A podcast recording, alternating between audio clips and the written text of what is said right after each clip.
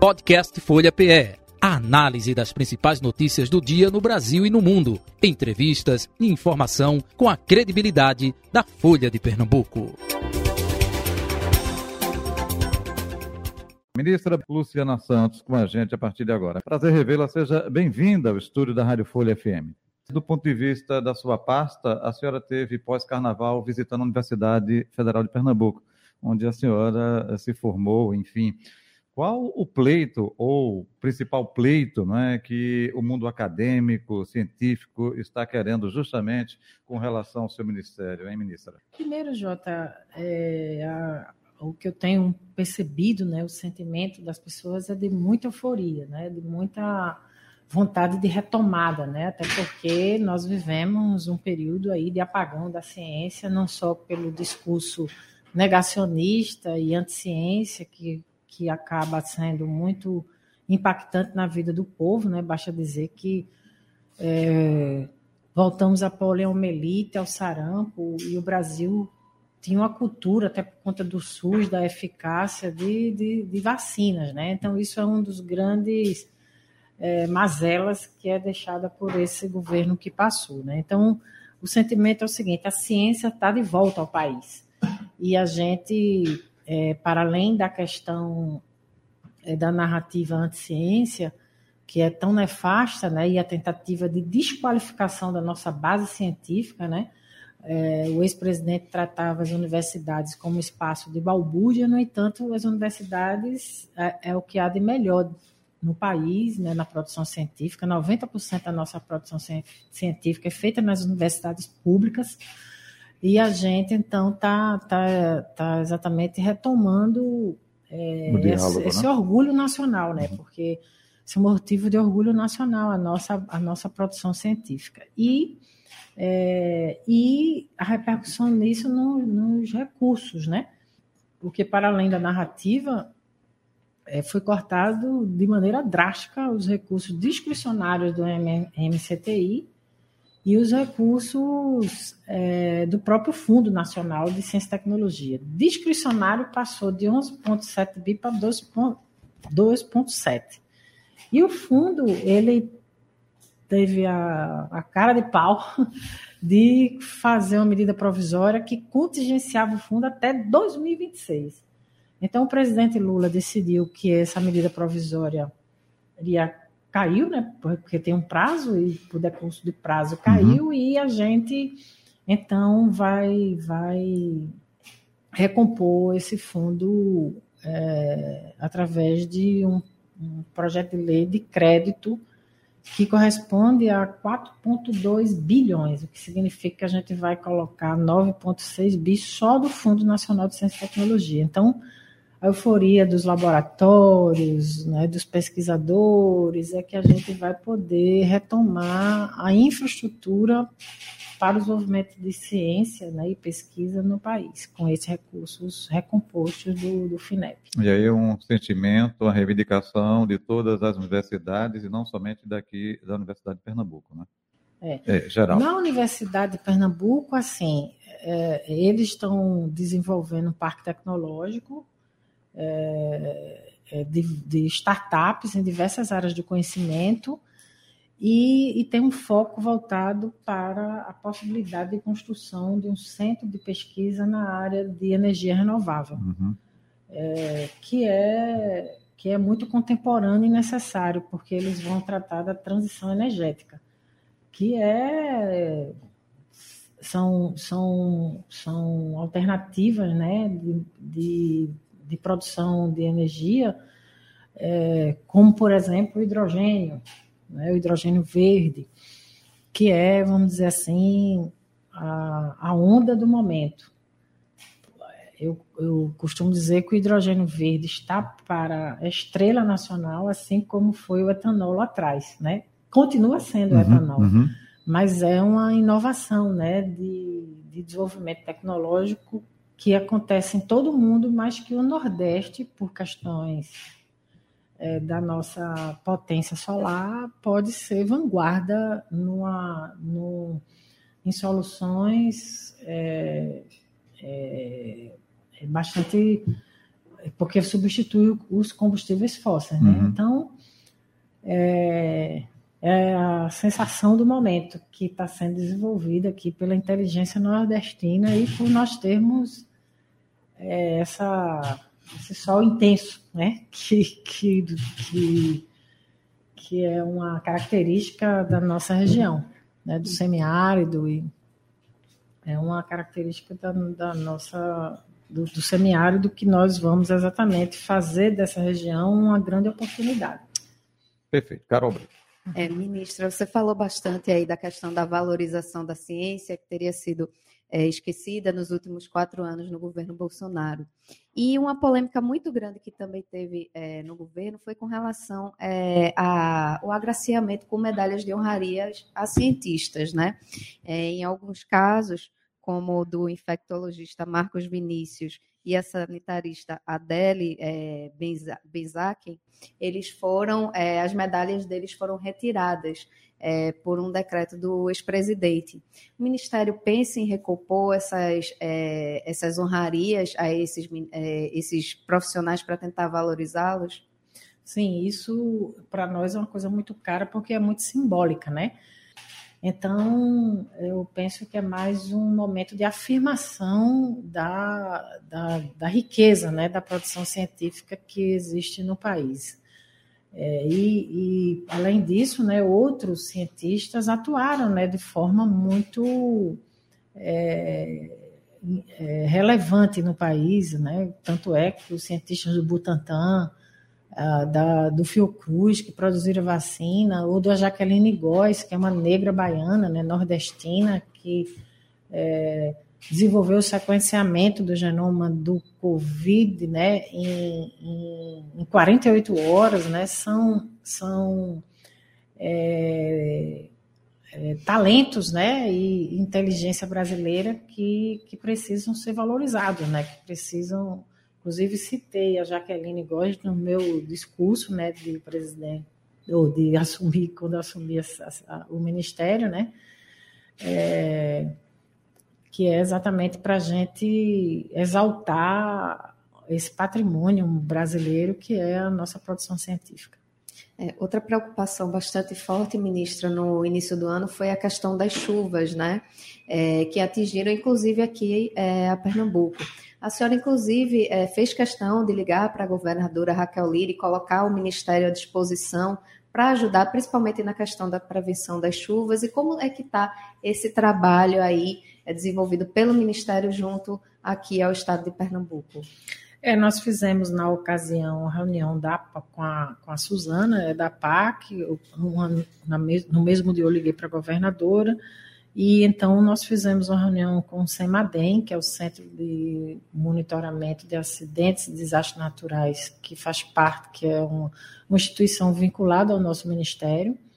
É, e nós estamos preparando ideias e se colocando à disposição para alargar a cobertura de alertas que já é feito pelo CEMADEM aqui na, na região metropolitana do Recife, porque a gente faz por satélite, mas faz terrestre, com pluviômetros, com sensores, e a gente está estudando aqui um, um pacote de medidas para apresentar de maneira mais robusta os serviços que existem no Ministério da Ciência e Tecnologia para ajudar numa operação que eu vivenciei como prefeita no meu tempo, no programa Vivo Morro, com o Conderme, com as ações de prevenção, com a defesa civil que a gente montou, porque é, tem toda uma parte de mobilização, de educação, que, que a gente tem experiências muito positivas, e de soluções tecnológicas também. É, tecnologia de hip-hop é, é, genuinamente pernambucana, né? Que, que é uma tecnologia mais barata de contenção de encostas. É, ou seja, aqui tem muita riqueza de experiência positiva que inclusive pode servir para todo o litoral do Nordeste, porque todo o litoral do Nordeste começa as chuvas é, aí por volta de abril, maio, que era a operação que a gente fazia. Eu me lembro bem que quando eu era prefeita de Olinda, quando terminava o carnaval, que já era uma operação de guerra para montar, eu começava outra operação de guerra que era as intervenções de contenção de encostas e limpeza de canais por conta da situação dos alagamentos também. Tem previsão de uma reunião da senhora com a governadora Raquel Lira e de, do anúncio desse pacote de medidas? Não, a gente é, certamente da próxima vez que eu voltar a Pernambuco, a gente vai fazer essa, essa, essa reunião de trabalho. Ministra Luciana Santos, 55 dias né, do ano, consequentemente, do governo Lula. Eu me lembro que Lula, no início, falou o seguinte: olha, é, Fernando Haddad, todos os ministros vão lá no seu ministério pedir recursos, né? enfim, o orçamento tinha sido aprovado, o orçamento do ano passado, enfim, ou melhor, do governo passado. A senhora já foi? Quanto o Ministério vai ter de recursos disponíveis? Né? Não, quando, eu, Disponível. quando eu fui conversar com o presidente Lula sobre o reajuste das bolsas do CNPq, aí ele disse, e quanto é? E quanto vai ser? Para poder ele fazer as contas e ele próprio, mas ele convencido, né? E eu dizendo a ele, ó, oh, presidente, eu acho que não deveria ser linear o aumento, tem bolsa de iniciação científica que é muito baixa, é, teve, portanto, por isso teve um aumento de 200% a 40%. Então, aí eu disse, não, presidente, quanto a isso já tem na, na lei orçamentária anual. Mas esse é o espírito do presidente Lula, é de, é, é de fazer entregas, né? É, é, eu, eu também aprendi, como ele cobrou lá na reunião ministerial, né? Eu aprendi isso quando fui gestora, que era o seguinte, que é, o secretário da Fazenda cumpre o papel dele, quer dizer que não tem dinheiro. O. A secretária, na época, era a secretária de obras, tem que cumprir o seu papel, dizer que é preciso do dinheiro para poder fazer as coisas acontecerem, ou qualquer outra pasta, né? E, o... e normalmente, né, o, o planejador né, de... coloca lá um, um conjunto de componentes e, e, tem hora que o gestor tem que agir de acordo com o seu sentimento, com a sua intuição. E para as coisas acontecerem e para poder saírem do papel, né? E como ele já foi um excelente presidente da República e, e agora voltando pela terceira vez como presidente da República, ele ele está, vamos dizer assim, bem afiado de que de que, as, que o povo está com pressa até porque o povo passou por um sofrimento muito grande de retrocesso no país, da volta ao mapa da fome, é, de ausência de um programa de desmonte da Minha Casa Minha Vida, desmonte da ciência, né? Então, é, ele está muito decidido, né, a andar rápido. Tem cobrado muito do, dos ministros, já fez uma reunião ministerial, né, no, logo no primeiro mês do governo, então está num ritmo bem acelerado. Fez essas visitas todas, né? Portanto, demonstrando uma atitude muito diferente de solidariedade ao povo. Foi é, no Yanomami, foi é, no Araraquara com, com um acidente lá climático. Uhum, uhum. Teve agora no Litoral Sul, levando sete ministros, né? Então, é, no lance, né? Está agindo de maneira muito proativa e fazendo uma agenda internacional intensa. Já visitou três países, né? Nós vamos, eu tive com ele na primeira viagem internacional na Argentina e no Uruguai. É, e ele vai fazer agora em março a visita à China. Eu também vou acompanhar o presidente nessa visita, porque a, a ciência e tecnologia uhum. tem muita é, interação né, com os chineses por conta do, dos satélites. O maior constelação de satélites que a gente tem no Brasil é em, em cooperação com, com a China. A, desde que surgiu o Ministério da Ciência e Tecnologia com, com o Renato Acha, que, que se teve essa visita à China. E alguns anos depois se começou a cooperação para se desenvolver satélites. Então, ele está retomando tudo isso, né? E a gente vai, portanto, está é, tá numa atitude muito proativa de aproveitar o que houver de cooperação no mundo, uma perspectiva de ajudar o país. Né? Uhum. Nós temos que diminuir a nossa dependência. Vimos o que aconteceu na Covid, a gente dependeu até de máscara. Né? E não, foi, não fomos só nós, o mundo todo.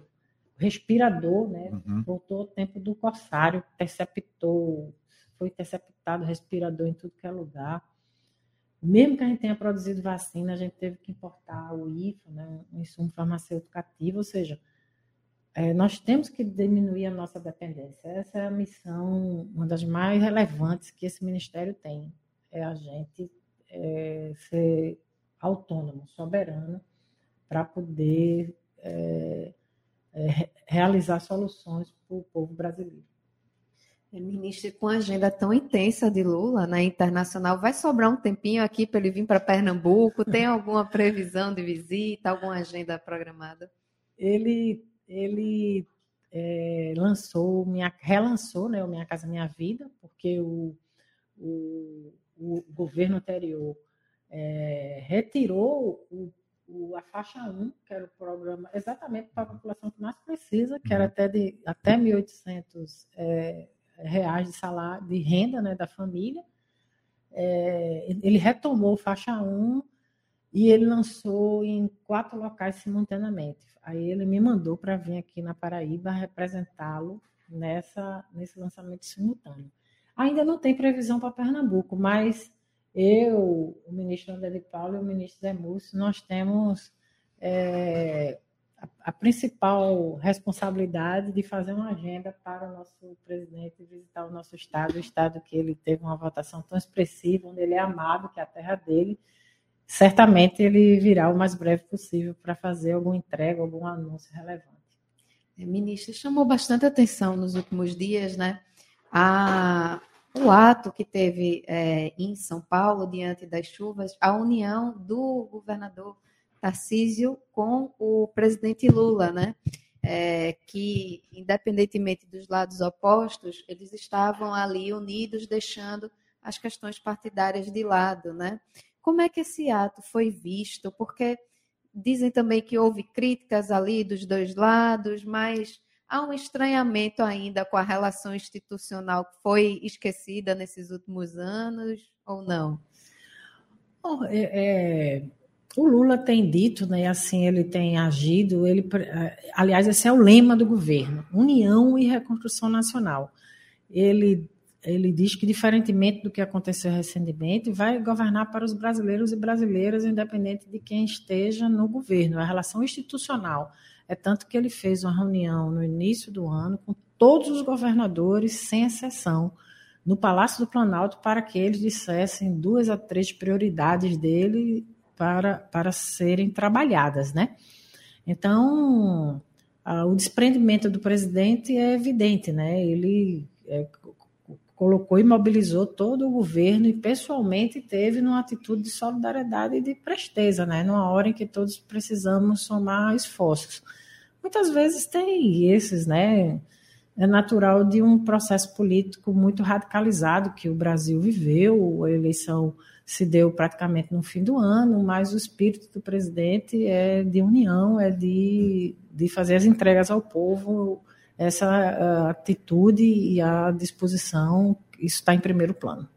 É, ministro, eu queria trazer mais agora a discussão para as questões partidárias, né? Porque a senhora é presidente nacional também do PCdoB, e o PCdoB agora não está sozinho, né? Ele está numa federação junto com o PT e PV, né? A gente recebeu é, ontem o presidente estadual do PT, Doriel Barros, e ele disse que o PT quer disputar no maior número de cidades possíveis, é que tem esse projeto de fazer o partido crescer. E como é que o, o PCdoB, dentro dessa federação, se integra dentro desse projeto? É, essa vai ser uma grande engenharia política, né? No Brasil todo, esse exercício é, político ele é, será necessário, porque independente da, da existência ou não da federação, as disputas majoritárias elas necessariamente precisam de grandes alianças, né? Você estando ou não na federação, é, muitas vezes aquela equação para uma determinada disputa no município, ela depende principalmente dos partidos que têm mais afinidade programática, que são mais alinhados, e todas as vezes que a gente se dividiu, a gente se deu mal. Então é isso que a gente pretende, né? É, eu, eu acredito muito numa construção política de unidade, né? De, é, é, de entendimento do papel de cada força nos municípios, no país todo, aquelas lideranças políticas de cada partido que reúna mais condições de, de vencer a batalha que deve ser considerado. Ou seja, vai ser uma construção, um exercício bom, bom né? É, da boa confusão, né? é... então, eu, eu sou otimista. Eu acho que nós vamos fazer um desenho é, de modo a garantir que, que o nosso conjunto de força, o nosso campo, aproveite esse, esse momento de retomada né, do país e a gente estabeleça é, é, alianças que tenham é, afinidade com o programa que está em curso em nível nacional, né, que sejam aliadas com o presidente Lula. O PCdoB tem algumas prioridades dentro desse processo para 2024. A gente sempre lembra quando fala do PCdoB em Olinda, né? E tem que ter um candidato do PCdoB lá é, para disputar a prefeitura de Olinda. Vocês têm algumas cidades que vocês veem como prioritárias nesse projeto? É, a gente está debatendo, né? Com paciência. É, temos, mas a gente está, como a gente está construindo e está longe. É, é um processo que a gente vai conversar publicamente no, no momento adequado. E na capital pernambucana, ministra, porque tivemos o PCdoB, algo assim bem é, é, peculiar, né? Foi visto com João Paulo, PT e PCdoB como vice, com Luciano Siqueira, e o próprio Luciano Siqueira, representando seu partido, foi vice de Geraldo Júlio PC, PSB, né? É, é, João Campos está costurando aí o PT né, municipal, é, é, é, como é que vocês estão analisando essa situação aqui na capital pernambucana, hein? Eu acho que a gente dá exemplo do que nós vamos fazer no país, a gente vai procurar um entendimento que fortaleça o nosso campo de forças, né? Nas capitais nem se fala, né? Mas em cidades é, relevantes, né, como é o caso de Olinda e tantas outras, nós vamos colocar o nosso time, o time, quando eu digo esse conjunto de forças que dão sustentação ao governo Lula, uhum. é, vamos colocar esse time então, na esse, rua. Então, deixa eu esclarecer para o nosso ouvinte espectador, não, o time não só é o PT, PV e PCdoB, não, da federação, não. PSB se inclui nisso aí também, não é isso? Todos os partidos que dão sustentação ao presidente Lula vão ser considerados num, num projeto eleitoral no país todo, né, em, em 2020. 2024. A senhora então acredita na unidade do campo de esquerda aqui em Pernambuco, né? Porque se fala bastante que nos últimos anos isso não foi alcançado e inclusive acabou é, resultando em alguns reveses, né, para a própria esquerda, né? A saída então seria essa unidade, ministra? É, a gente sempre foi é, o defensor, o PCdoB pode é, é dizer com muita tranquilidade que nós sempre defendemos isso como uma, uma tática, né? como um conceito. Nós sempre defendemos a nossa unidade frente ampla, né? para vencer momentos complexos que a gente vive na, na, na vida brasileira e na vida de Pernambuco. Então, nós somos os maiores defensores desse caminho e nós vamos trabalhar cotidianamente para que essas coisas aconteçam. Essas não são construção simples, né? Mas a gente sempre procurou contribuir com essa, com essa unidade. Tanto é que nós nunca, nunca deixamos, nem largamos a mão, por exemplo, mesmo quando aqui no Estado a gente teve diferenças entre PSB e PT, a gente nunca deixou de jogar no sentido de unir todo mundo. Essa uhum. sempre foi a nossa posição. Nós nunca rompemos com o PSB de Pernambuco e nunca rompemos com o PT nacional nós sempre procuramos um caminho de convergência, no caso específico né, de Pernambuco, mas no Brasil todo, essa foi a nossa postura com todas as forças que, que a gente se costuma né, se, se alinhar, porque é um alinhamento programático. Uhum. Então, essa é o, é o que tem pautado a postura do nosso partido em nível nacional, ainda mais agora que a gente precisa reconstruir esse país. É, é, é, o PCdoB vem brigando também por indicação segundo, terceiro escalão, ou não necessariamente? Eu digo isso porque o PT aqui de Pernambuco é, se falava até em ministério, foi Carlos Vera, foi indicado aqui pelo é, PT estadual para um nome a ser contemplado, não foi contemplado. A senhora já é ministra. Opa, então o PCdoB foi contemplado aqui de Pernambuco. Mas também estão com é, vistas segundo, terceiro escalões? Sim, no Brasil todo, né, os partidos da base, essa, o, o ministro Padilha, quem lidera né, esse uhum, processo uhum, de composição política, é, a ideia é que todos os partidos sejam contemplados uhum. também no segundo Vocês estão de olho escalão. em que, que locais aí, que órgãos aí? Diga aí. Não, a gente está tá construindo, estamos construindo. É Codevasco, Sudene, né? A briga não é muito grande, né? Agora, ministra, falando sobre essa questão ainda de segundo e terceiro escalão, expectativa muito forte, principalmente pela, pelo, pelo atendimento dos pleitos de dois aliados da senhora nas últimas eleições, que são é, o governador Paulo Câmara e Danilo Cabral, né? Paulo Câmara está aí com o Banco do Nordeste prometido, né? Por enquanto ainda não destravou. E Danilo ainda segue ali incógnita se ele pode ir para Sudene ou não. A senhora acredita que eles devem ser, ter espaço no governo federal? Ah, não tenho dúvida disso, né? Paulo Câmara, eu sou testemunha, eu fui vice-governadora durante esse tempo todo com ele, sou testemunha da competência, das qualidades que Paulo tem, né? De ser uma pessoa muito centrada. Eu achei mais do que importante, do, mais do que para ele, para o Brasil, ele assumir um banco tão estratégico que é o Banco do Nordeste, que tem muito a contribuir para toda a região e isso revela a admiração também que o presidente tem e a confiança que o presidente Lula tem com o governador, com o ex-governador Paulo Câmara. Eu festejei muito, de alguma maneira, participei desse processo de construção e não é diferente com Danilo Cabral, que foi um grande parceiro de, de chapa, mas não só de chapa, mas de bancada. Eu já fui deputada federal com ele.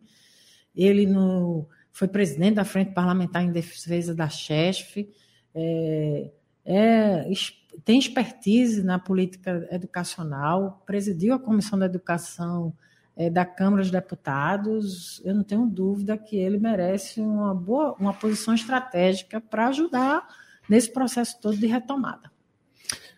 É, só mais um para finalizar, fica à vontade. Não, só queria tá? saber o que é que está faltando para contemplar os aliados, né? É porque a disputa está forte ali por esses cargos. É muita gente para um cargo só, é? essas, essas, isso sempre é uma construção complexa, porque os partidos têm expressão, têm força e têm muitas lideranças, né? Quadros políticos capazes e, e, é impossível que, que consiga contemplar a quantidade de quadros políticos que esse conjunto das forças tem. Então, é, uma, é, uma, é um diálogo que, que paulatinamente né, vai, vai se resolvendo com paciência. A gente chega lá e vai ter uma boa equação, não tenho dúvida disso. O presidente disse isso, né? É mais fácil ganhar a eleição do que montar um ministério, né? E aí leia-se também em segundo e terceiro escalões. É Ministra, muito obrigado pela sua vinda e participação. Sucesso na sua pasta. Tudo de bom, viu? Conte com Eu a gente. Eu que agradeço mais uma vez o convite de vocês. Um abraço a todos, é, é, todos que acompanham aqui essa entrevista, a Carol e a Jota. Um abração, Carol. Bom fim de semana até segunda-feira, hein? Bom fim de semana, Jota. Agradecendo novamente a presença da ministra aqui e até segunda. Podcast Folha PE análise das principais notícias do dia no Brasil e no mundo. Entrevistas e informação com a credibilidade da Folha de Pernambuco.